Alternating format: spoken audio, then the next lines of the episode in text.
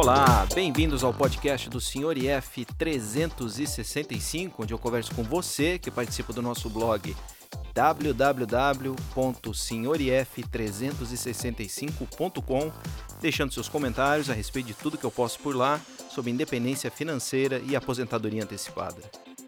A cada novo episódio, eu trarei um convidado diferente que irá compartilhar um pouco da sua jornada em busca de um futuro financeiro mais tranquilo.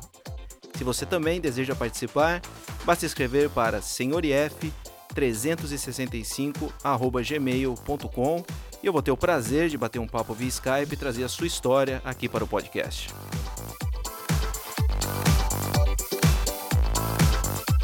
Essa semana então retornando finalmente o podcast, não fiz não fiz um episódio na semana passada porque andou faltando gente, tá faltando faltando convidado, mas essa semana felizmente nós estamos com, com um convidado novo. Eu vou conversar com o Hélio, Hélio, que a gente conversou um pouquinho antes da, da, da, de começar a gravação. Ele trabalha como, como médico, mas também tem, tem grande interesse na, na aposentadoria antecipada, independência financeira. E hoje ele vai contar pra gente como ele conquistou essa, essa independência financeira e principalmente o que, que ele faz com esse tempo livre é, que a independência financeira acaba proporcionando. Hélio, boa tarde, tudo bem? Boa tarde, Luiz. Muito prazer aqui estar com você. Sempre acompanho o seu trabalho. Então, feliz aqui em estar contribuindo um pouco. Prazer é meu, é sempre bom ter, ter voluntário. Tá faltando gente querendo falar de, de independência financeira. Não sei porque que o pessoal se esconde. É, eu vejo muito que é um tabu, né? As pessoas têm muita dificuldade de falar em dinheiro, falar. Todo mundo gosta muito de reclamar que não tem dinheiro, mas falar que atingiu, que chegou lá, como que fez, ninguém. Aí a dúvida fica: é, ninguém chegou ou ninguém gosta de falar disso, né? É uma dúvida que fica aí. É, vai ver que a comunidade é pequena mesmo, principalmente aqui no Brasil. Também, também. Então, Hélio, conta Conta pra gente aí quem, quem que é o Hélio, pra, quem não te conhece. Você, você escreve em algum blog, não? Eu tenho uma página na internet, chama é, doctorinvest.com.br, é, onde eu já tenho algum conteúdo lá, mas hoje muito das minhas coisas eu publico mais no, no Instagram, uh, que lá tá como dr underline Hélio underline Barros. É, bom, eu sou médico anestesista uh, e gestor financeiro é, CGA, certificado e tudo mais. E, na verdade, minha vida começou como muitos médicos, assim, né, parecido, no sentido em que, quando eu me formei, eu vinha de uma família que não tinha muitas posses, minha mãe não era, não só não era médico, como ela é filha, ela é, ela é cozinheira numa casa de família, então, tipo, eu estudei em escola pública, fiz escola particular porque ganhei bolsa, tive uns acessos é, mais menos custosos assim na minha educação, mas eventualmente eu entrei numa faculdade pública de medicina que é a USP, uh, consegui fazer USP, então eu tive um, uma educação muito barata de certa forma, ainda bem, porque minha mãe não teve nunca condições, nunca teria condições de ter pagado isso para mim. Me formei, fiz a residência e faculdade na USP, e quando eu finalmente acabei todo esse processo, uh, eu me deparei com uma situação que me preocupou muito. Eu fui lá para o mercado de trabalho, como todos os médicos se formam, começando por aqueles plantões que eram os piores possíveis, domingo à noite, aqueles horários mais é, obscuros que tem. E tudo bem, para quem está começando, não tinha grandes problemas, mas quando eu cheguei lá, eu percebi que tinha outros médicos lá que, com seus 65, 70 anos, estavam lá trabalhando no mesmo lugar, só que não porque eles gostam, porque isso acontece, mas porque o cara precisava pagar as contas. E aí eu falei, cara, não é possível eu já fiz esse pequeno milagre de sair lá de uma ponta da sociedade para vir parar em outra, médico formado pela USP, ganhando bem, porque médico ganha bem mesmo no começo. E aí eu vi aquelas pessoas que, tipo, passado a vida inteira não tinham construído nada significativo e pior, estavam precisando continuar trabalhando naqueles plantões que eram teoricamente os piores possíveis. E aí eu me preocupei, falei, cara, não é possível. Preciso aprender como é, sair dessa situação. E aí eu fui aprender lá, lendo alguns livros, Uh, me deparei com a história do pai rico, pai pobre lá, que acho que todo mundo conhece, né? Dos quadrantes de como você pode ganhar dinheiro. Que ou você ganha dinheiro trabalhando para alguém ou para você mesmo, né? Que é como a maioria das pessoas fazem. E o grande problema era que você está sempre trabalhando por dinheiro. Se você para, você não trabalha mais. E tinha um outro lado, que era formar uma empresa ou investir.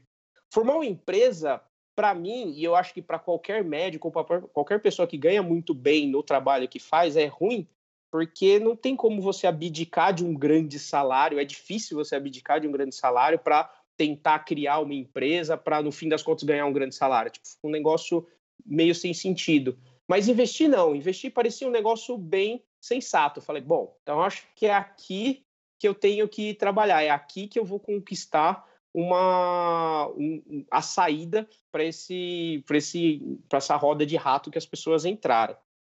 E aí eu comecei a estudar. Veja que eu cheguei até a, ao fim da faculdade, tinha zero experiência em investimentos. Na verdade, a única minha única especialidade era viver com pouco dinheiro. Então, porque assim, vivia com 300 reais na residência, depois meu, é, na, o melhor salário que eu tive, entre aspas, era a bolsa de, de, da residência mesmo, que pagava uns R$ 1.500, que era um salário e meio, assim. Então, assim, esse foi, era o top de dinheiro que, que você ganha durante o processo de formação. Então, minha única habilidade era sobreviver nessa faixa que é a habilidade da maioria dos brasileiros, né? E, e aí, quando eu cheguei nesse ponto, eu virei e falei, putz, preciso aprender a investir e fui começar do, do, zero ali, começar justamente por onde, onde a maioria das pessoas acha que vai ganhar muito dinheiro, que é mercado de ações. Fui lá, fiz minhas primeiras experiências. Para o meu azar, eu diria, eu até ganhei nos primeiros investimentos, que foi a pior coisa do mundo, porque aí eu tive. Achei que eu era o rei da cocada preta, né? Falei, cara, eu sou um gênio, sou, vou ganhar muito dinheiro nisso aqui, vou me aposentar daqui dois anos, tá tudo tranquilo. Quando que foi isso? Isso foi em 2012, 2011 e 2012, uhum. minhas primeiras experiências com, com o mercado. Obviamente, em, que foi na mesma época que eu estava me formando, né? Então, eu tenho sete anos de formado, hoje eu tenho 37 anos. Uhum. É, então, foi nessa primeira época que eu comecei a brincar e obviamente alguns meses depois eu já estava quebrado já obviamente o mercado tomou tudo de volta e eu já fiquei naquela sensação meu isso aqui é cassino não, não vai dar é impossível de ganhar dinheiro fazendo isso. Mas eu sempre fui muito teimoso e eu falei não vamos sentar e estudar de verdade. E aí eu dediquei os meus primeiros dois três anos estudando e aplicando muito do que eu estava aprendendo. Tentei fazer day trade fundamentalista Eventualmente, nesse processo, eu acabei aprendendo muito sobre alocação de ativos e tirei uma certificação. É, fiz uma prova, descobri que eu podia fazer uma prova de certificação CGA, que era uma das poucas provas que poderia alguém que não trabalha no mercado tirar. Só que, em contrapartida, ela era uma das mais difíceis de fazer. Mas, como bom nerd, fui lá, sentei a bunda, estudei, estudei, estudei, acabei passando nela. Então, eu fiquei com certificado e isso me abriu uma visão diferente é, do mundo. Eu lembro que você conversou com o CFP, é, que é um outro tipo de certificado de, de, de investimentos. Uhum. O CGA, nessa história aqui, o CFP ele trata de Financial Planner de pessoas. O CGA é o cara que faz a gestão de fundos de investimento. Então, quando as pessoas vão investir em fundos de investimento, tem o gestor lá que cobra uma grana para investir. É esse cara que, que precisa de um CGA. E só que esse cara, ele tem muito conhecimento de como gerir carteira, só que ele não conversa com pessoas diretamente, porque ele ganha muito mais dinheiro fazendo gestão de fundos. Uhum. E quem conversa com a gente, o cara mais habilitado é são os CFPs, assim, são esses caras que sabem fazer planejamento financeiro pessoal e o outro que trabalha, que a gente tem contato, os seres humanos normais, é gerente de banco e assessor de XP, que os caras são, tecnicamente, eles vendem produtos. Então, eles não, não é exigido deles que eles saibam como fazer gestão de risco, de alocação de produtos e tudo mais. Então, eu, isso eu descobri que é o que falta na hora de, de investir fazer uma boa gestão de risco, fazer uma boa alocação de ativos. Isso foi o que mais me deu retorno ao longo desse, desse período. Tudo bem que eu dei um pouco de sorte, então eu acho eu diria, porque eu consegui uma rentabilidade boa ao longo desses, desses sete anos que favoreceu, junto a começo de carreira, que eu dava uma raça enorme de, de trabalho. E com isso, juntando essas, essas duas pontas, eu consegui acelerar bem o meu processo de investimentos. E ao longo desses sete anos, eu fui fazendo, inicialmente para mim, é, fui criando todo essa, desenvolvendo todas essas técnicas e tudo mais, e os meus colegas ali ao lado, no começo, todo mundo falava, mano, isso é impossível, você não vai se aposentar rápido, mas logo eles viram que fala, cara, tá dando certo isso aí, viu? Você tá conseguindo fazer, porque eu conseguia é, fazer coisas que as pessoas não conseguiam. Eu consegui diminuir a minha carga horária, eu conseguia viajar, eu conseguia fazer coisas que as pessoas estavam lutando para conseguir. E eu estava lá executando e juntando dinheiro e eles queriam saber como raios você está fazendo isso. E aí eu falei, não, posso, podemos sentar, te ensinar e assim foi meio que nascendo a consultoria financeira. É, há três anos atrás eu fundei a Doctor Invest, que é uma empresa que originalmente nasceu para é, ensinar os médicos a investir e fazer uma boa gestão do patrimônio. A gente acho que também você teve uma outra entrevista que você falava que os médicos têm obrigação de, Isso, de um ser fire. Eu comecei com essa frase. É. É, exato. E acho que assim, não só médico, acho que qualquer um que tenha um, que ganha bastante deveria ter, é porque é uma questão de organização financeira. Se você ganhar bem, é, você só não vai atingir se você destruir todas as suas bases, gastar tudo que ganha. Então, hoje eu trabalho com médicos porque é um nicho muito específico da onde eu vim e onde eu entendo muito. Mas eu sei que os princípios se aplicam a todo mundo, assim como se aplicou a sua carreira de piloto também, que é ganha muito bem, trabalha. eu acho que tem um perfil muito parecido. Inclusive, todo mundo fala que piloto de avião e anestesista é, é muito semelhante à profissão, porque você está tenso na hora de, na hora de, de subir o, o, avião, na hora de pousar, e o, o plano de cruzeiro lá, se não acontecer nada de emocionante, é para aproveitar só. Uhum. Anestesia que é muito parecida com isso. A gente tem o momento da indução, tem o momento do despertar e o cruzeiro ali no meio, em geral, é bem tranquilo. Então a gente tem uma, tem uma semelhança bem parecida no, no, no, processo. Assim. Nunca, nunca e... tinha pensado dessa maneira. E, mas assim, todo mundo que tem um, um, bom, um bom salário, consegue ganhar bem, é se organizar, consegue ter uma independência financeira. Então eu acho que é válido para todo mundo nesse sentido. Então deixa eu só entender aqui. Hoje você é independente financeiramente ou você ainda trabalha como médico e está almejando a independência financeira ou está ganhando rendimentos como com, trabalhando com, com investimentos, com consultoria? Qual, qual que é seu perfil hoje? Então, hoje o que eu faço? Hoje eu me considero Fire Coast, que é, para quem não lembrava, era aquele que já é, atingiu a independência financeira, mas a minha independência financeira ela está exatamente nos meus gastos. E aí, o que, que eu fiz com isso? Eu não resgato o meu dinheiro, então eu parei de aportar dinheiro lá e eu simplesmente cortei todo o meu trabalho até o mínimo que eu achei é, agradável de se trabalhar. Então, eu tenho essa vantagem, por ser anestesista, de conseguir controlar. A gente vive muito de plantão. Então, eu consigo controlar é, todo o meu a minha carga horária. Se eu quiser trabalhar um dia por semana, de boa, ninguém vai falar nada. Se eu quiser trabalhar todos os dias da semana também não, não há problema. Eu posso trabalhar o quanto eu quiser. Não é a mesma coisa para todos os médicos, mas eu, eu entendo que todos os médicos conseguem sim regular o quanto vai trabalhar. Eu acho que anestesista e algumas outras especialidades, rádio, patologia, conseguem controlar melhor, mas outras especialidades sim conseguem é, diminuir carga horária sem problemas. Hoje eu trabalho três dias por semana, tá? que e cada dia dá, em média, umas 10, menos de 10 horas é, por semana, que é o, a rotina do plantão. E nos outros dias da semana, os outros quatro dias da semana, é, eu trabalho com a consultoria.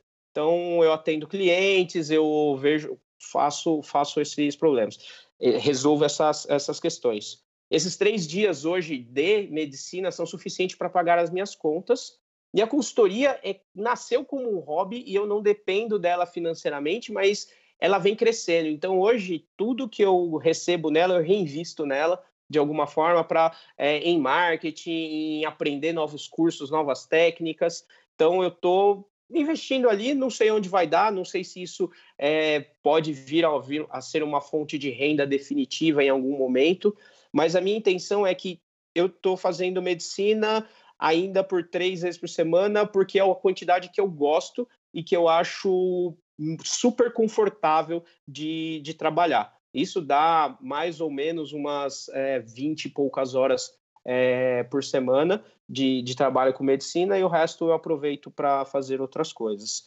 E, e só, assim, é, essa é a minha, minha rotina hoje em dia. Tanto é que hoje é sexta-feira, sexta-feira é dia livre, é, que eu normalmente faço consultorias e tudo mais, aproveito para viajar, é, fazer o que, que, que der na telha. Então, basicamente, você juntou um patrimônio ao longo desses anos, colocou em. está aplicado no mercado financeiro, ele está lá crescendo, ele se autoalimentando, você não toca de jeito nenhum, você não, não tira nenhuma renda dele e vive só do, do, dos três dias que você trabalha por semana, basicamente, que cobre todo o seu, o seu custo de vida. Da onde que saiu essa ideia? Porque o mais comum, agora você me pegou de surpresa, porque o mais comum é o pessoal, ah, juntei um patrimônio e estou vivendo dele, ou seja em forma de renda, seja em forma de tirar tirar um, os 4% ao ano, seja, seja o que você escolheu. Mas é, até hoje eu não conversei pessoalmente com alguém que tinha optado por fazer isso aí. Por que, que você decidiu fazer dessa forma e não da, da, da maneira, vamos dizer, convencional, se, se pode se dizer assim? Porque eu acho que uh, medici... eu gosto de fazer medicina, entendeu? De fazer anestesias, de, de trabalhar. Então é uma coisa que eu gosto. O que eu não gostava na medicina, na anestesia, era fazer 100 horas de plantão semanal. Isso é super estafante e era muito difícil. Mas, ao contrário disso, fazer 20 horas, para mim, é super agradável. Eu tenho contato com os meus amigos, eu vou lá, eu faço procedimentos. Eu vejo muito propósito em fazer. Eu tenho tempo para estudar, eu tenho tempo para ir para congressos, me atualizar e por pior que seja o dia no plantão, que eu pegue, sei lá, uma cirurgia na madrugada, um transplante, qualquer coisa grave, eu tenho pré, eu tenho pós-plantão, eu consigo estar tá centrado para trabalhar. Eu acho que isso é bom para mim, é bom para o paciente de ser atendido por um, por um médico que tá, é, tem tempo de, ser, de se atualizar, está descansado para tomar boas decisões que assim como na, principalmente na anestesia, na anestesia as coisas acontecem muito rápido, né? A gente fala que na anestesia a gente tem horas de tédio, minutos de apreensão e segundos de terror. O que eu acho que também se deve se relacionar muito com aviação, é, né? A gente tem essa mesma é... frase, exatamente a mesma. Exato, porque assim, durante muito tempo não acontece nada, mas quando acontece alguma coisa, você precisa reagir muito rápido, porque as pessoas morrem. Então, assim, é, é a mesma questão ali. E, e, então, assim, você precisa estar atento, você não pode estar lá virado de 50 horas de plantão para fazer um negócio, de repente acontece uma intercorrência, você não consegue pensar direito para reagir, para fazer. Então, eu acho que a gente precisa estar, no meu caso, super preparado, descansado, treinado para atender e eu gosto disso, eu não vejo o problema que assim, eu não, não tenho condições, eu, ach, eu ficava, achava muito estressante você fazer isso por longas horas. Então eu optei por fazer isso, por que não menos? Porque também eu acho que tem um nível de treinamento mínimo. Se eu ficar muito, fazer uma vez por semana, é, eu acho que eu perco mão, assim, eu diria. É, eu acho que três vezes por semana é uma quantidade boa para um equilíbrio bom entre ter mão e estar descansado para poder trabalhar. Esse é o tanto que funciona para mim, precisa ver, cada um, obviamente, é, funciona de uma forma, mas para mim, eu gosto muito de medicina e, mesmo tendo muito dinheiro, eu, por enquanto, não penso em parar em definitivo. Tanto é que isso aí é uma questão que eu venho pensando, o que fazer depois, porque hoje eu não pararia, mesmo sendo é, Fire ali, é, o, meu, o quanto eu tenho de rentabilidade dá bem em cima dos meus gastos. Então, assim, eu acho que seria meio perigoso de se parar agora em, em definitivo. Então, mas mesmo que eu tivesse o meu, meu, meu objetivo seria parar com, por exemplo, o dobro da, da, do que eu gasto hoje, é, eu não sei se eu pararia em definitivo com medicina, porque, por enquanto, pelo menos, eu gosto da quantidade que eu trabalho, do tanto que eu, que eu faço. Eu acho que medicina, e eu acho que para a maioria dos médicos, os médicos gostam de, de fazer o que fazem. O, normalmente o que pega é a carga horária. que, que detona todo mundo. Então, basicamente, a sua vida financeira hoje, seu planejamento, dá para dividir em duas caixinhas. Uma é aquela que você tem os seus gastos, aí você trabalha e cobre seus gastos, e tem aquele bolo que você, você juntou. É, é fácil entender a primeira caixinha, quanto é que eu tenho que trabalhar para cobrir meus gastos. Eu tenho que trabalhar tantas horas para cobrir meu gasto. E agora, esse bolo, como é que você definiu quando, quando era a hora de parar de aportar. Eu vou parar de aportar, vou começar a usar esse dinheiro, 100% dele para viver, e vou deixar esse bolo aqui rendendo ao longo de anos, décadas. Como é que você chegou nesse número de do tamanho desse bolo? Eu fui, eu sou um cara neurótico das planilhas, então eu sempre tive todos os meus investimentos e gastos muito bem planilhados. E, e aí eu fui entendendo as minhas rentabilidades que eu venho tendo a, ah, ao longo dos anos. E aí, o que, que eu fiz? Assim, eu tinha uma rentabilidade alvo, que é que eu sempre trabalhei, que era 12% ao ano. Há um tempo atrás isso era razoavelmente fácil, mas hoje é um pouco mais difícil, mas está acontecendo da mesma forma. Então eu tenho esse número meio que mágico na minha cabeça e eu comparava com a rentabilidade que eu vinha tendo ao longo dos anos. Aí o que eu fiz para decidir com razoável nível de segurança o quanto que eu tenho foi pegar a média dos últimos quatro anos de rentabilidade minha acima da inflação. E aí, quando esse número ah, bateu com o meu gasto, eu falei, beleza, consegui. Então, a minha rentabilidade média dos últimos quatro anos acima da inflação foi de 8,5, mais ou menos, por cento ao ano, mais inflação no período. E aí, eu apliquei isso no meu patrimônio consegui, vi que isso batia o meu gasto mensal, falei, beleza, cheguei onde eu, onde eu, onde eu queria, agora eu posso diminuir a minha carga de trabalho e focar em, é, em outras coisas. Então, foi baseado na minha média, nos meus resultados. E a minha ideia é, ao longo dos anos, é, ir atualizando esse número. E eu sempre me imagino, se eu fosse viver desse valor, eu me imagino exatamente isso. Eu faço a média dos últimos quatro anos, sacaria essa, essa média, deixaria num Selic e deixaria a carteira rendendo e eu ficaria rodando ela meio que em, em dois, em dois pacotinhos. assim. Eu, o, o que eu usaria de limite para usar de dinheiro seria essa média dos últimos quatro anos de rendimento acima da inflação é, para ter de valor mas eu não faria isso com do tamanho do patrimônio agora. Como eu falei, acho que com um patrimônio que tivesse gerando pelo menos duas vezes é, o valor que eu gasto agora, seria mais seguro de falar, não, agora eu vou parar de trabalhar, zero fonte, vou viver do dinheiro. Porque hoje eu ainda tenho opção, eu gosto, então eu não vejo por que parar, mas e trabalhar três vezes por semana, para mim tá lindo, não vejo problemas nenhum nisso. É, eu acho que se eu, se eu, não me engano, tem um filósofo que, que acho que é Sartre,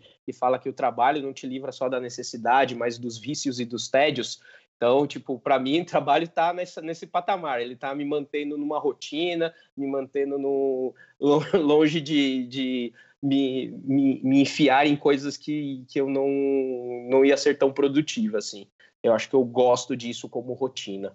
Mas de alguma forma você tem que viver de tem que viver de forma mais frugal por causa dessa, dessa sua estratégia? Ou hoje você calculou que. Porque aí parece que você está fazendo um esforço contínuo, né? Que negócio, ah, vou me esforçar, esforçar ao longo aí de 10 anos e aí abrir a torneira de vez, vamos dizer assim. Esse valor dos.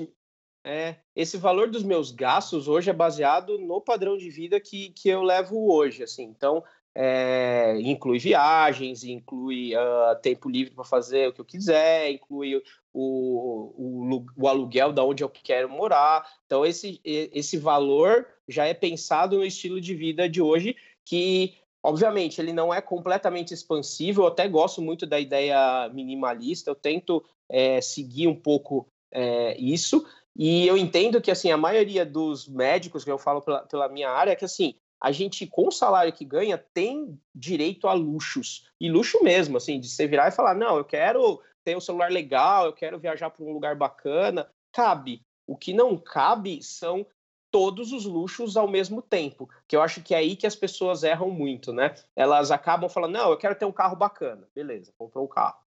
Passou dois, três anos, ela quer agora morar num lugar bacana. Só que ela não se livra do carro para mudar para casa ela vai juntando. Ah, agora eu quero viajar três vezes por ano para fora. cara só vai acumulando coisas. O que eu tenho feito é que eu sou muito focado no que eu, no que eu quero.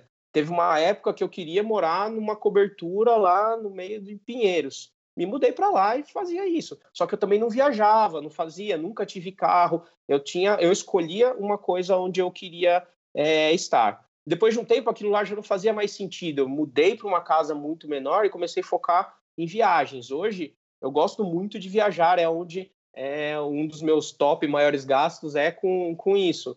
E pode ser que daqui a um tempo viagem não seja mais o, o foco, eu vou mudando. Então eu tenho muita consciência de aonde está indo meu dinheiro, eu me dou certo direito a luxos, mas com disciplina, assim, de falar, ó, você quer ter esse luxo? Beleza, esse luxo é importante, eu vou ter, mas eu vou ter que trocar ele por outra coisa. Eu acho que e, e, eu acho que isso não, tenho aquela sensação de que eu estou perdendo uma coisa para ganhar outra, porque eu tenho sempre aquela avaliação de tipo, aquilo já não tá, me traz tanta alegria, tanto se tivesse me trazendo, eu continuaria com ela. Então é, é interessante que a gente tenha essa sensação psicológica de que está perdendo, mas na verdade eu estou trocando uma coisa que eu não quero tanto por outra que eu quero mais. Então eu acho que eu, eu tenho essa sensação de estar ganhando na troca, não perdendo uma coisa em detrimento à outra. Aquela velha história, você pode ter qualquer coisa, mas não pode ter tudo. Tem que fazer escolha, né? Não adianta. Pessoal. Exato, exato. Mas a, a, escolha vai, vai muito bem. A gente vai escolhendo e, e, vai, e vai fazendo, mas uma por vez, né? Bom, pergunta que já deve estar na cabeça de todo mundo. Onde é que você está investindo, então, esse, esse bolo que faz parte aí do seu Coast Fire?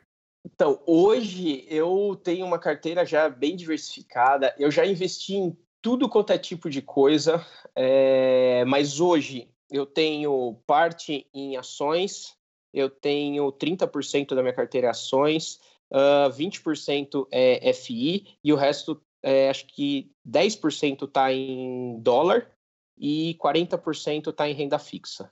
É, essa que está a minha distribuição de, de carteiras hoje.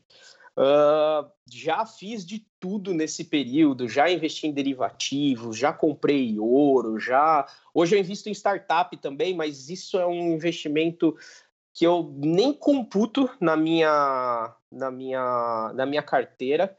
É, eu considero que isso aí vai ser tipo um bônus na minha vida. Criptomoeda também, eu tenho um, uma e pouquinho criptomoeda lá. Então, assim, eu sou bem diversificado. E a ideia por trás de tudo isso é que eu acredito em boa parte da minha carteira tá seguro, então o que está em renda fixa é Tesouro Selic, tá lá sentado, zero o menor risco é, possível. E o que eu quero de rentabilidade, eu taquei para ações e eu tenho os fundos imobiliários que eu acho que geram muito, muito caixa e o dólar para proteger. Então ela é, é baseada nesses, nesses pezinhos. Então o que eu quero de rentabilidade vai para ação, e aí eu boto pequenas porcentagens em criptomoeda, em é, startups, que, que eu deixo como bônus. Se um dia virar alguma coisa, ótimo. Se não virar, é, tudo bem. Não estou nem considerando muito eles, mas eu acredito muito nessa questão da alocação de ativos, da gestão de risco. Eu fico sempre rebalanceando e equilibrando esses produtos ao longo do, do tempo. Absolutamente tudo que os ativos pagam, você reinveste, então, e vai fazendo esse bolo crescendo, crescendo, crescendo. Sim, sim. E... Né? Neuroticamente fazendo o negócio reinvestir e crescer e rebalancear e lá na frente você tem algum objetivo para esse, esse valor? Você tem algum valor em mente que você quer atingir? Qual é o objetivo para esse bolo? Além de, no momento, de te permitir, te dar uma segurança a ponto de você não precisar reinvestir o dinheiro do trabalho. Exato. Aí ele. Eu acho que se ele chegar no dobro do que está hoje, é, que a minha projeção é que ele chegue em uns, mais uns sete anos, é, aí eu vou ter o dobro da rentabilidade também. Então essa é a minha, a minha objetivo. Vai dar por volta de uns 5 milhões por aí, tá? É, esse é uma rentabilidade, porque eu ainda estou ah, rendendo bastante ele. Eu preciso ver agora. No futuro são, são muitas opções. Eu posso, pode ser que a consultoria comece a gerar dinheiro, pode ser que eu tenha outras fontes de renda. Hoje, baseado só no patrimônio, eu teria que dobrar ele para falar que eu realmente poderia parar de, de trabalhar. Então, mas ele está rendendo bem, então estou deixando ele lá e o importante e sempre que tem algum algum bônus, alguma coisa que, que aparece de dinheiro extra que eu não reinvesti, por exemplo, da consultoria, vai vai para investimento, ou vai para startup, vai para algum lugar é, que eu esteja investindo aí, que dê para rentabilizar. Você já parou para fazer a conta se esse bolo é proveniente 99% da sua renda ativa, do, do, que você guardou, e 1% do que ele cresceu, ou, ou não é exatamente isso aí? Então, em média, rendeu 15% ao ano nos últimos quatro anos. Então, parte dessa grana foi. Agora, quanto que, que foi de acumulado trabalho, quanto foi de rentabilidade, eu precisaria fazer a conta aqui. Eu não sei te dizer, nunca fiz essa, essa proporção, não. Eu tô, tô só tentando ver se corrobora a ideia de que o que enriquece é o aporte e não o investimento em si, a rentabilidade do investimento. Porque eu vi que você investe bastante no, no Tesouro Direto Selic, por exemplo, que é um, vamos dizer, o investimento mais seguro que tem, obviamente, mas não, não rende o que rende uma ação, óbvio, né? É, na verdade, assim, não é. Não, na verdade, te, além de Selic, eu tenho outros tesouros, e por juro ter caído muito, ele, o, o, esses tesouros rentabilizaram muito, né? É, o, o que eu falo hoje é que assim, eu acredito hoje que existem três é, pilares principais para você produzir o criar patrimônio o seu aporte, a rentabilidade e o tempo. É, então, assim, sim, o aporte é importante, a rentabilidade é importante, o tempo é importante. Mas a rentabilidade, eu, ela é, é exponencial ali. Entendeu? Eu posso até diminuir um pouco o aporte, mas a rentabilidade é mais importante. Quanto menor for minha rentabilidade, o tempo se alonga em ordem de dobro. Assim, então, se eu diminuir é, 1, 2% de rentabilidade, eu não tenho 1, 2% de ano a mais, eu tenho 4, 6% de 6 anos a mais na conta. Eu até desenvolvi uma fórmula, é, que eu tenho uma planilha que, que eu, na qual eu faço essas, essas contas, e esses são os principais pontos. Obviamente que se você tiver patrimônio inicial afeta também, entra na fórmula, mas nessa, nessa questão sua, o que, que é mais importante? Aportar, render ou ter tempo? Eu digo que assim, elas são uma multiplicação. Se você tem um aporte enorme tem pouca rentabilidade, você vai demorar do mesmo jeito que se você tiver uma rentabilidade enorme e muito baixo aporte. Então, é, o ideal e o que eu sempre faço com os meus clientes é otimizar o aporte e a rentabilidade para níveis é, que sejam realistas para a vida dele. Não dá para eu virar para o cara e falar: olha, você precisa aportar 90% do seu salário porque o cara não vai conseguir fazer isso. Mas se eu virar e falar para ele, ó, se aportar 30%, 40% e tiver uma rentabilidade não de 5%, mas de 12% ao ano, em média, por volta de uns 12, 14 anos, você consegue fazer a conta fechar e atingir a sua independência financeira. Então fica um tempo que é razoável, 10, 12 anos é bem razoável de trabalhar para conseguir independência, uma quantidade de aporte que também é razoável, por é, 30, 40% do salário guardado, uma rentabilidade realista que é de 12% ao ano, mesmo com juros baixos. Aqui a gente só precisa é, investir mais em ações para é, equilibrar mais essa rentabilidade. Então, eu acredito que precisa ser um equilíbrio. Se você botar extremos tanto na rentabilidade quanto no, no aporte, a, a conta fica difícil de qualquer forma. E essa parte em dólar é investimento no exterior ou nós estamos falando em moeda mesmo? Não, o que eu tenho é. Eu tenho fundo offshore. É, eu acredito que fundo offshore é, é tipo uma previdência, né? ele funciona, só que assim, eles têm muitos custos, eles têm baixa liquidez, mas como eu comecei lá atrás, inclusive eu acho que foi, eu comecei antes de terminar a residência, é, hoje eu já tenho liquidez sobre ele. Quando eu recomendo para algum cliente, eu já tenho mais é, dificuldades com relação a isso porque tem baixa liquidez, mas é um jeito de você aportar em dólar fora do país com a ideia de não repatriar esse valor nunca. Mas eu entendo também que investir numa exchange, numa corretora fora do país, seria uma opção ainda mais, é, mais rentável. Mas como dá trabalho fazer isso, é, você tem que transferir o dinheiro, você tem que fazer a gestão da sua própria conta, você tem que fazer outras coisas. Eu confesso que eu tenho uma certa preguiça, eu por enquanto deixei na, no fundo offshore. E, mas é, eu, eu, invisto realmente fora do país em, em, em opções dessa, desse, dessa, desse nível, tipo dinheiro offshore ou exchange como recomendação. Então eu não considero dinheiro guardado para viagem, dólar em casa como investimento.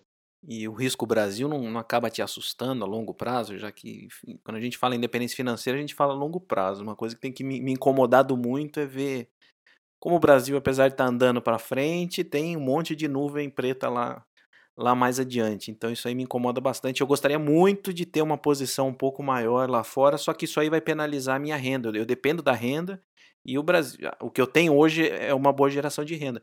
Já no seu caso, você não depende do, do dinheiro estar tá gerando renda para você. Você ainda tem a sua renda ativa, está confortável com isso. Você não pensa lá na frente e fala, pô, metia tudo lá fora de uma vez, já que eu não dependo disso, é.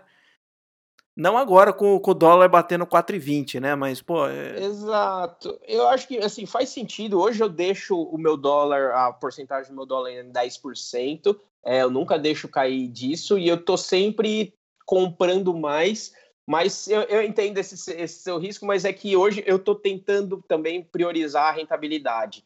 É, e eu acredito que assim o risco Brasil, ainda que ele aconteça, eu acho que ele não acontece tão da noite para o dia, assim. Então, é, eu acho que existe algum tempo de você perceber o mercado e falar, putz, agora eu acho que vai para lama, agora eu vou, vou dolarizar uma, uma parte maior da minha carteira. Eu acho que a gente ainda tem um tempo de reação. Agora, se mudar o governo de direita para esquerda, mudar as ideias, algumas coisas assim, sim, a minha ideia é dolarizar mais a, a carteira. Mas no sentido que ele está, eu me sinto razoavelmente seguro de continuar nessa performance, comprando quando o dólar estiver baixo e relativamente à minha carteira. E sim, mas eu também tenho esse medo do, do Brasil. Eu não confiaria todo o meu patrimônio no Brasil, não não acho que faz muito sentido quando a gente tem acesso a, ao mundo inteiro de, de investimentos. É, mas é o, o, duro mesmo é perder a rentabilidade, né? Mas agora com os juros mais, mais baixos, talvez está ficando cada vez mais interessante a gente investir em dólar numa bolsa americana mesmo. Talvez dê uma rentabilidade melhor. Você tem razão. É, é um dilema, cara. Você vê o Brasil começando a andar para frente, fala, pô, será que isso aqui vai virar uma mina de ouro finalmente? Vai dar certo? Ou senão lá na frente tudo vai voltar ao que é, ou nada vai mudar? É difícil, cara. É só. Depois que passou é fácil falar, putz, eu devia ter feito isso, mas agora eu fico me perguntando, cara, me pergunto todo dia o que, que vai acontecer, o que, que vai acontecer, e, e aí eu falo, ah, eu só. É, a gente tem a expressão do médico do dia seguinte, né? Que é o cara que vê a história olhando para trás e e dar o seu diagnóstico fantástico e maravilhoso para a situação. Né? Investimentos também é isso, né? Todos os analistas olham para trás e falam, claro que essa, esse investimento era a melhor opção no ano de 2019, mas para a gente que está ali no meio do mar com a onda vindo, tomar decisão, falar é essa ou não é, é difícil mesmo, é bem mais complicado. É bem por aí. E vem cá, essa consultoria que você montou, assim, ela não é específica para médico, vamos dizer, ela não é exclusivamente para médico, mas obviamente você focou mais no pessoal da sua área. Mas eu acredito que ela também valha para um profissional de, que, que, que tem altos rendimentos. É, com, com, com, os clientes que você já lidou até hoje, qual é a grande dificuldade desse, desse povo que ganha bastante e não consegue montar um patrimônio? Qual é, o, qual é o problema ali? Além do mais óbvio, a pessoa gasta muito, mas o, o que, que é? Falta de visão, falta de conhecimento ou simplesmente porque gosta daquela vida mais luxuosa? Então, tem o gasto, o gasto é um fator importante, mas eu acho que a nova geração já está entendendo o quanto que o gasto prejudica o, o futuro, mas eu acho que a gente foi criado com uma ideia sobre investimento de que tudo que você precisa para ter um bom é, um bom criação de patrimônio é basicamente comprar um CDB no banco, comprar uma ou duas casas e viver de aluguel, está resolvido. O grande problema é que o mundo mudou, né? E se você fizer exatamente isso, comprar produtos no banco de investimento qualquer, comprar uma casa, fazer o financiamento, é a receita para você estar tá cheio de dívida lá para frente. E as pessoas têm muita dificuldade em, em mudar esse, esse raciocínio. Aí elas querem rentabilidade na renda fixa. Aí a pessoa vai lá e busca um produto tipo uma debenture, um CDB de um banco pequeno para pagar uma porcentagem do CDI e acaba que aumenta enormemente o risco que tem, não tem uma rentabilidade em contrapartida a tudo isso, vai lá e compra o imóvel achando que está adquirindo um, um, ativo, mas na verdade ele só ganhou um passivo, juros para pagar de investimento, tem que ficar pagando o condomínio do negócio, fazendo a gestão do, do prédio. Então, a forma como as pessoas pensam em investimento hoje está muito atrasada e, no caso, errada por causa de tudo isso. Então, é, aí eles ficam fazendo aquilo e demoram para perceber que, que aquilo está errado, que não está dando certo, principalmente porque não tem padrão de comparação. Né? Então você olha lá e fala assim: ah, minha carteira rendeu 10%, ah, foi o dobro do CDI. Aí você vai ver, ele podia estar tá investindo na bolsa ter ganhado 20%. Então, é, ele está sem padrão de comparação, a pessoa nunca entende bem os resultados e médico especificamente é um bicho muito desconfiado. Ele não gosta e não, não gosta de receber é, ordens de, de outras pessoas, de tipo, de. É, ele não desconfia muito quando ele vai num local e a pessoa fala que sabe do negócio e ele não está entendendo. Então, aí ele acaba não se expondo, não tentando aprender, e os poucos que tentam aprender vai fazer justamente o que eu fiz lá no começo, vai tentar começar pelo mais difícil, por operações e fazer as coisas mais complexas antes. Então, é, tem todo esse, esse emaranhado de coisas aí. A pessoa não. Mas eu acho que o principal é tentar investir como nossos pais investiam. É, eu acho que esse é o, o, o maior dos erros é, que atrasa muito o crescimento financeiro de, de todo mundo. E como é que é o seu método de consultoria? O cara chega, chega para você e fala: ó, eu ganho isso aqui por mês. E aí, o que, que eu faço? Exato. Hoje o que eu faço assim, eu analiso desde o começo. Primeiro que eu, e mais centrado nesses no aporte e na rentabilidade. A gente vai fazer uma ideia para a pessoa entender como está o orçamento dela. Muita gente chega para mim não sabe quanto ganha, ou o cara me vira e fala: olha, eu ganho, sei lá, 20 mil por mês, gasto 15 no cartão. Cara, se você gasta 15 no cartão, você não sabe onde o seu dinheiro está indo. Cartão é qualquer coisa, cartão não é gasto, cartão é meio de pagamento. Então, assim, pode ser qualquer coisa. Então, a pessoa não sabe onde está indo o dinheiro dela. Então, a primeira coisa é consciência de onde está indo o seu dinheiro. Segundo, tratar o orçamento com coisas que fazem o cara ficar feliz com isso. Então, assim, não é que você não pode gastar, você tem que gastar e estar consciente que está gastando e estar de acordo com aquele gasto que você está fazendo. Beleza. Tratamos do orçamento, a gente tem definiu quanto que ele vai aportar, definiu quanto que, que vai ficar em média os gastos dele. Aí a gente parte para investir mesmo. E aí a questão no investir ali é montar uma carteira que seja adequada ao nível de conhecimento e execução dele.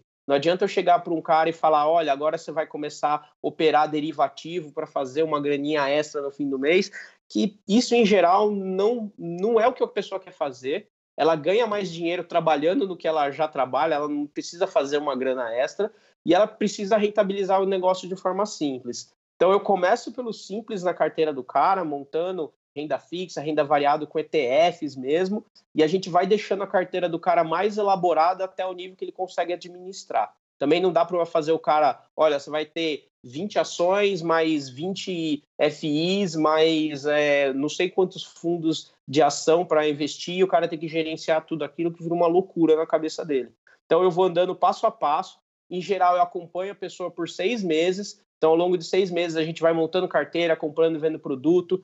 Eu tenho uma planilha que eu, que eu desenvolvi, que ela tem tudo que a pessoa precisa saber, desde é, quanto que ela está rendendo mês a mês, até quanto que ela vai, ela deveria aportar em cada uma para rebalancear a, a, carteira, já considerando quanto que ela vai aportar. Então, eu criei uma ferramenta que o objetivo é que o cara faça a gestão desse patrimônio dele em coisa de 20, 30 minutos no fim do mês. Ele senta, vê onde está o dinheiro dele, é, digita uh, o quanto que ele vai aportar, carteira distribui, ele decide onde vai comprar e volta mês que vem.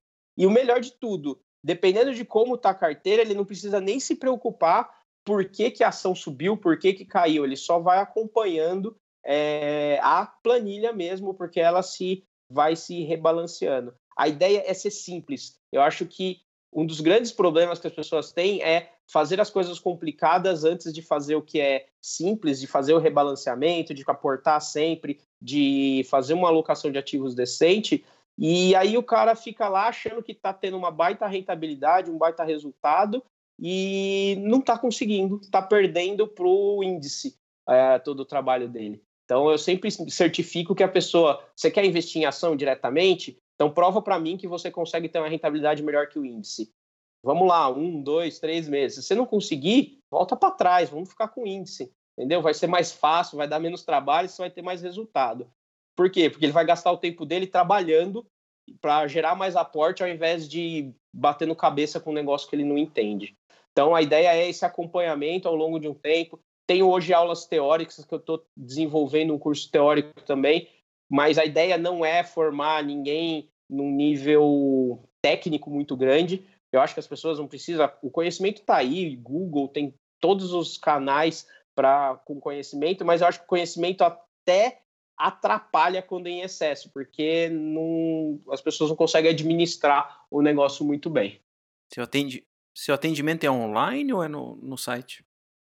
É, desculpa, é online ou no site? Eu perguntando, é online ou é. é o presencial. Ou é presencial? Eu faço os dois. Eu faço os dois. Quem é de São Paulo, onde eu moro, eu faço presencial, que é legal você fazer junto, é, acompanhar mesmo. Mas eu já fiz atendimento com o pessoal lá do Nordeste, do Sul, é, de Brasília, de, de Fortaleza. Então, é, já tenho clientes online. Funciona muito bem online também. Mas se a pessoa tiver aqui do lado, em São Paulo, eu faço, a gente faz presencial sem problemas. É até melhor, assim, no, no sentido de, de contato humano, né? Beleza. Só para deixar claro, infelizmente o Hélio não tá me pagando nada para fazer essa propaganda. O site, meu site continua dando prejuízo de um jeito ou de outro, tá? Eu, tava, eu tô interessado, na verdade, é na história dele do, do Coast Fire. É o primeiro que eu tô conversando aqui com o Coast Fire, mas não custa, não custa abrir um espaço aí para quem tiver interessado em, receber uma consultoria, fica, fica à disposição aí o serviço dele. Pô, mas inclusive eu, eu, super acompanho o que você faz, porque eu acho o seu método é muito parecido com o método que eu é, aplico com os meus clientes. Eu vejo que você tem uma distribuição bem equilibrada de, de patrimônio, só que você já está fazendo uma carteira mais focada em geração de renda, né? Então, você tem produtos que eu normalmente não indico para quem está construindo, tipo tesouro com juros, se bem que você pegou um tesouro maravilhoso lá é, atrás época, com é. juros IPCA, mas é porque são produtos que, que, que, que, atrapalham um pouco a rentabilidade no dia a dia, mas o seu método é, é, é, fantástico. Se alguém quiser saber como investir, super recomendo olhar o seu método lá, a sua distribuição, que é fantástica também. É, eu acho muito bem elaborada é, de como você fez tudo isso. Ali realmente tive que focar na geração de renda, porque como eu disse, eu, eu dependo, hoje eu dependo disso, porque se eu não dependesse, eu já tinha tirado tudo daqui, mandado para os Estados Unidos e acabou a conversa aqui. Pô, dependo disso aqui, eu tenho que estar tá gerando, tenho que estar tá gerando um caixa para viver mês a mês. E, e como eu disse, então não tem propaganda, mas eu vou arrancar uma dica de você. Dá uma dica aí, número um, para quem está começando hoje, aquele profissional que tem uma perspectiva de alta remuneração, seja médico, piloto de avião, qualquer outra coisa. Um cara que tem uma perspectiva boa de fazer muito dinheiro ao longo da carreira, qual cuidado que ele tem que tomar hoje, como é, o que, que ele deveria começar a fazer desde hoje, antes de começar a entrar, antes de começar a entrar essa remuneração? Então, eu tenho. É, eu falei recentemente num, num post, numa série, sobre cinco grandes erros que os médicos cometem é, ao, com, com a gestão de, financeira deles. Primeiro grande erro: febre do ouro. Médico pode quase que imprimir dinheiro. Que isso? O cara dá plantão e ganha dinheiro. E o cara pode fazer isso quantas vezes ele conseguir. Só que isso é um problema no sentido que você começa a vender a sua hora e você fica só fazendo isso. E isso no longo prazo, no, a princípio é bom porque você está gerando uma, uma grana, mas no, você para de se aprimorar e começar a ganhar melhor ao invés de ganhar mais. De ser melhor remunerado pelo seu trabalho, pela hora trabalhada. Você fica só naquele, vou vender plantão, vender plantão, vender plantão, e não se aprimora, não ganha mais é, especialidade, mais experiência, mais tudo. Então, essa febre do ouro é o primeiro passo. Não se deixe encantar por ficar vendendo seu plantão de cara para é, conseguir mais dinheiro. Foca em si ganhar melhor pelo trabalho. Segundo passo é que os caras, como todo mundo a gente sabe, o cara ganha bem e vive como se ganha, pudesse gastar tudo que ele ganha. Então ele confunde ganhar muito dinheiro com ser rico. O cara ganha 30 pau por mês e gasta 30 pau por mês. E, cara, obviamente, isso vai dar errado no longo prazo. Além de gastar todo esse dinheiro, vem o terceiro problema. É, ele começa a fazer dívida, que é ah, eu não consigo 30 pau por mês, não consigo comprar uma casa, mas eu consigo fazer um financiamento para comprar uma casa e o cara faz isso no começo da carreira. E aí, e, e ao invés de investir o dinheiro e ganhar uma porcentagem sobre aquilo, ele está pagando o custo de efetivo sobre aquele negócio. E mesmo comparando com aluguel, ele sempre está pagando mais é, nesse sentido. Então, ele ainda faz dívida em cima do que está fazendo. Quarto problema, o cara não aprende a investir. Ele acha que investir é igual no, com os pais, é comprar umas, uns imóveis ali, comprar é, um carrão e qualquer coisa. Ah, peraí que entrou uma mensagem. É, e aí ele não consegue, é, não consegue continuar, não consegue gerar a, a renda que ele deveria gerar. E por último, ele não consegue, ele não percebe o erro dele é, cedo. O que acontece? O cara leva anos para perceber que ele está fazendo errado. E médico, em especial, começa tarde já. Os caras começam com 30 anos. Se você levar 15 anos para perceber que você está fazendo errado, que você passou 15 anos pagando um apartamento e falar, putz, fiz, fiz cagada, agora não, não, não dá certo, mano, você não tem muito mais spread ali para conseguir e não dá para construir patrimônio correndo. Você tem que fazer isso com o tempo. Então, esses são os cinco grandes passos. A febre do ouro, viver como se é, confundir é, ganhar ganhos altos com riqueza, fazer dívidas, é, não aprender a investir e não perceber os grandes erros que ele está percebendo ao longo do tempo. Eu acho que se a pessoa conseguir ficar livre desses pontos, ele consegue é, muito bons resultados é, ao, ao, longo do, do tempo. Pô, muito bom. Hélio, quem quiser conversar mais com você, onde é que te encontra? Uh, eu tô no Instagram, é dr underline Hélio Barros, é Hélio underline Barros, então dr underline Hélio underline Barros, ou é Dr. Invest, é, tudo junto, é, .com.br, que é o meu site. Então, esses dois canais é, eu estou presente. Tem o Facebook também, que é Investimentos Paramédicos, é, que é um outro canal também. Esse eu uso menos, mas se me chamar lá, eu vou atender. Então, é, esses são os principais canais que eu estou. Isso aí, hora de vender ações do Facebook, ninguém mais usa aquilo lá, credo. Exato, exato, mas eu uso ainda para logar nos, nos servidores, nas coisas. Beleza, Login então... com Facebook. Beleza, então só tenho a agradecer o seu tempo. Cara, muito obrigado. Fiquei super interessado na sua história. Não é todo dia que a gente. Quer dizer, não é todo dia, não. É a primeira vez que eu estou conversando com alguém que adota a sua estratégia e foi, foi bastante interessante. É, quem quiser também pode deixar comentários lá no, lá no blog, eu respondo. O Hélio talvez dá uma olhada lá também responde, ou então entra em contato direto com ele. Só agradeço a você e uma boa tarde, então. Sucesso, muito obrigado aí pela oportunidade e até mais, boa tarde. Valeu, até mais. Falou. E aqui termina mais um episódio do podcast do Sr. IF 365. Você pode encontrar mais informações sobre esse e outros episódios, ou então participar da conversa deixando seus comentários e sugestões lá no blog www.senhorif365.com. Até a próxima. Tchau!